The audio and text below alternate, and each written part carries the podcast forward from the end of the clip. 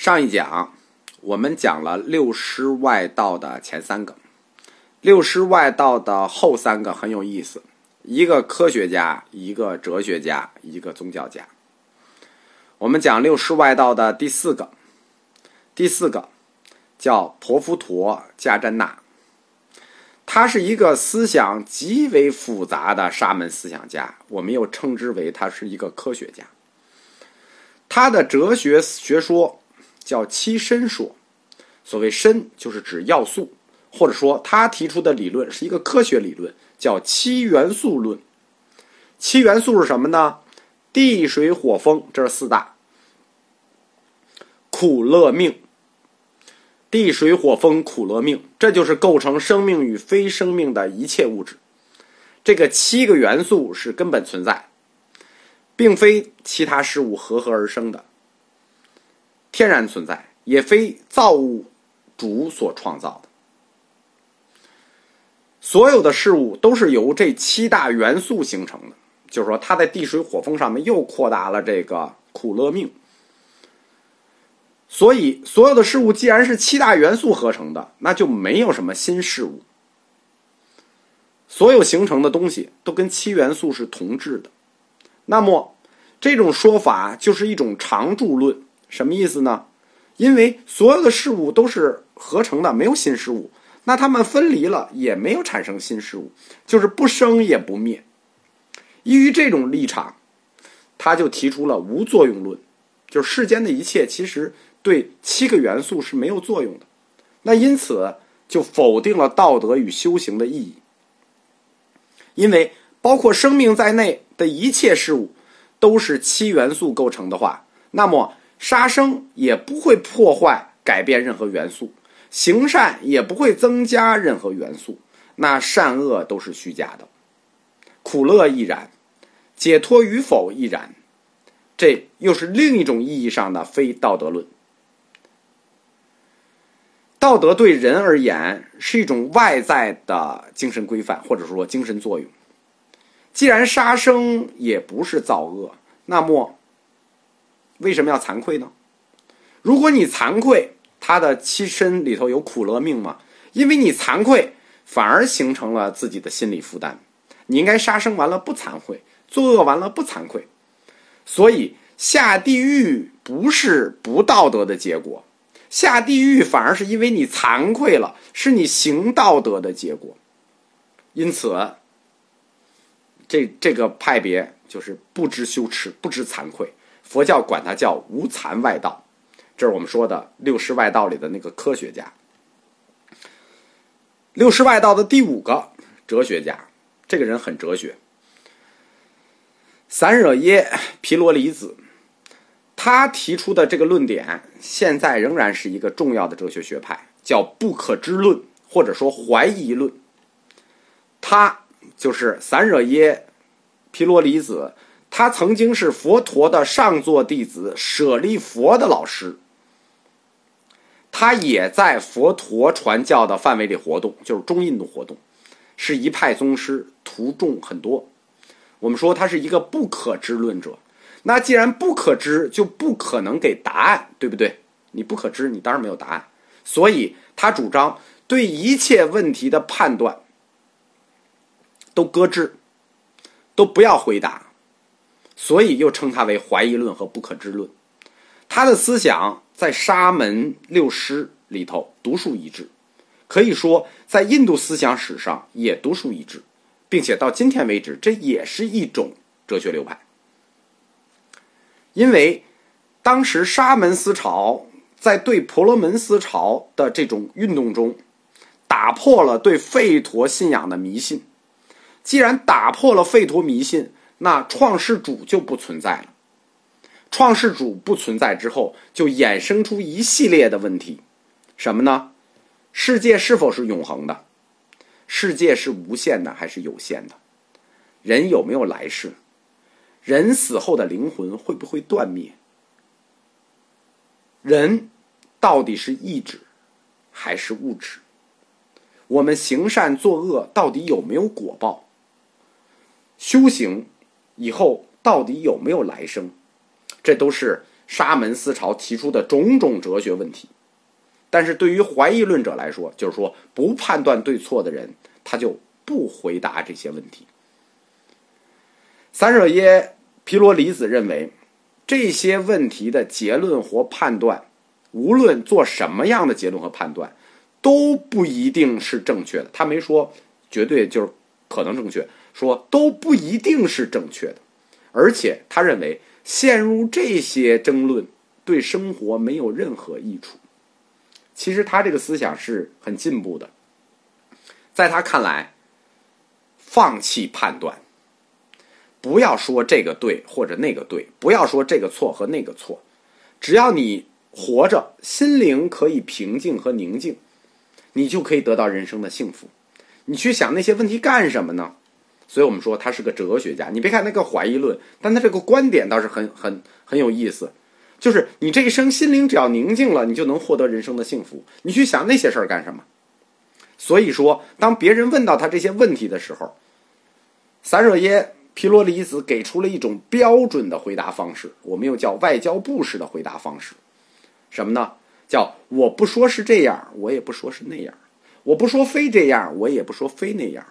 这种回答叫既不肯定也不否定，模棱两可。后来，这种方法就被龙树学会了。六世外道的第六个，尼干陀若提子，这实际就是大雄嘛，耆那教的大雄。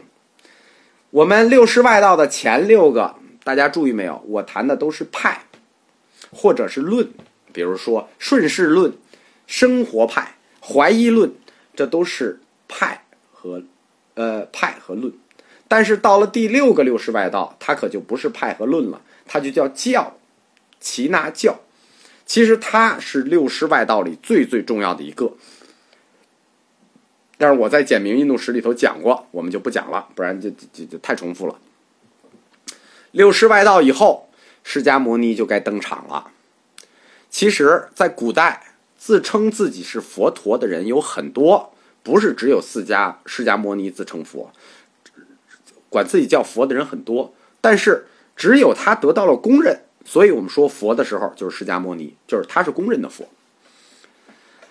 按照《阿含经》的记载，三世就是过去、现在、未来有诸佛，就是说不是只有释迦牟尼一个佛啊，在他之前就有佛。《阿含经》是小乘部派的经书，在小乘部派里认为释迦牟尼之前就有佛，就就是著名的过去七佛。过去七佛呢，在过去庄严节之末有四佛，就过去庄严节有四个佛：毗婆尸佛、湿气佛、毗舍浮佛，这三佛这是三佛。现在贤节里有四佛，过去节有三佛。现在贤节的四佛是居留孙佛、居那含牟尼佛、迦叶佛及释迦牟尼佛，这就是过去七佛。所以说。释迦牟尼成佛之前，佛这个概念已经在世间留步了，他是现在佛，在他之后是弥勒佛，就是未来佛。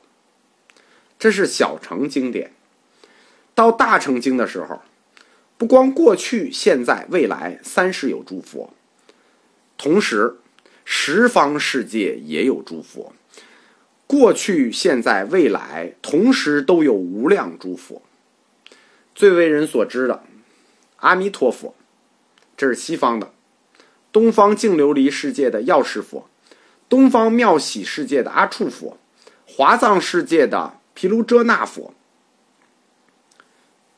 提醒大家注意一下啊，小乘经里的未来佛是弥勒佛，大乘经里的是弥陀佛，哎，都叫弥什么？一个是管未来，一个是管净土，不一样的。释迦牟尼的一生，他整个他的降生过程，这个已经不厌其烦了。在部派佛教中有专门的术语来描述，就是所谓的八相成道，就著名的八相成道，又叫八殊胜形象，就是从他兜率夏天，从兜率天下来，夏天脱胎出生出家降魔成道转法轮入涅盘，这是八相，八相成道，表示什么呢？表示佛陀出世这件事情叫一大事因缘，就是一件大事儿，一大事因缘，而每一项都对应着佛陀一生中的一件大事儿，所以以殊胜相现起为标志。北传叫八相成道，就是这个八八件大事，最后合为一大事因缘。南传叫做四大事，就是四件，就是降诞成道、初转法轮、入涅盘。它是以四项来说释迦牟尼的一生，所以南传北传对释迦成道这件事情是有两种说法，但实际是一样的。释迦牟尼佛的家世生平佛典里头有大量的记载，但是缺乏可靠的历史记载。印度的文献在这方面也一样很缺乏。事实上，印度它的整个文化就缺乏历史观念，这是在意料之中的。体现在佛陀出生这么大的问题上，就是没有记录。现代佛教推断释迦牟尼的出生的年代和他生平的事迹，主要的坐标确定时间是以阿育王为继位为起点的，就以阿育王的继位，这是有明确年代的。为什么？因为阿育王曾经留下了大量的法敕，就是用石头刻在柱子上、刻在碑上的法敕，那上面是有年代的。有标准年代，以此年代进行倒推。阿育王继位的年代是公元前二百七十年前后，这就变成了，这就是我们研究佛教的时候推断佛陀年代的基本坐标。那佛灭的年代推算就可以限定在阿育王登基前一百年到二百年之间，所以现在学界基本上认为是公元前四百七十年到公元前三百七十年。佛陀活了八十岁，这样就可以倒推出出生年纪，就是从公元前四百七十年到三百七十年，再追加八十年，就可以倒推出佛陀在世的年代，误差左右在十年，这样最后得出佛陀的生灭年代大概是哪年呢？公元前五百二十年到公元前四百四十年，释迦牟尼的诞生。根据佛典，是在叫迦毗罗卫的地方。这个地方，古代是属于北印度喜马拉雅山路的一个小国，但它具体的地点是有争议的。为什么？因为根据法显大师的和玄奘大师的记录，二者描述的位置不同。在佛陀时代，迦毗罗卫是一个小国，是一个民主制小国，共和国。其中释家族是这个小国中势力最大的一个族，这个族的执政政体是五百人会议，又叫五百氏种会议。所谓国王，就是这个五百氏种会议的主持者。凡是主持这五百会议的主持人，就叫国王。有此称号的不止一个人，就不止释迦牟尼的父亲，就是除了净饭王之外，他几个弟弟都有这个称号。当时。印度是十六国时代，后来到四国时代，到处都是战乱。作为这么一个小国，它不可能有独立自主的地位，风雨飘摇。这种风雨飘摇的政治环境，其实是佛陀出家的一个外因。在佛陀成道以后，其实有相当多的世家族精英、王族精英也随其出家，即使。当佛陀成为了印度诸国普遍尊敬的圣者的时候，他的国家就是迦毗罗卫，仍然受到了邻国居萨罗国王毗琉璃军队毁灭的打击，并且释家族遭到的是灭族，就是从此就没有释家族了。迦毗罗卫付之一炬，从此在荒烟蔓草之间。根据佛典。释迦族他是一个王族刹帝利种。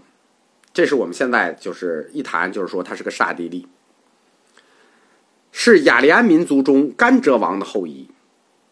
甘哲王族里头曾经有一个叫乔达摩的先人所以佛陀也叫乔达摩。但是这个释迦族是不是雅利安人呢？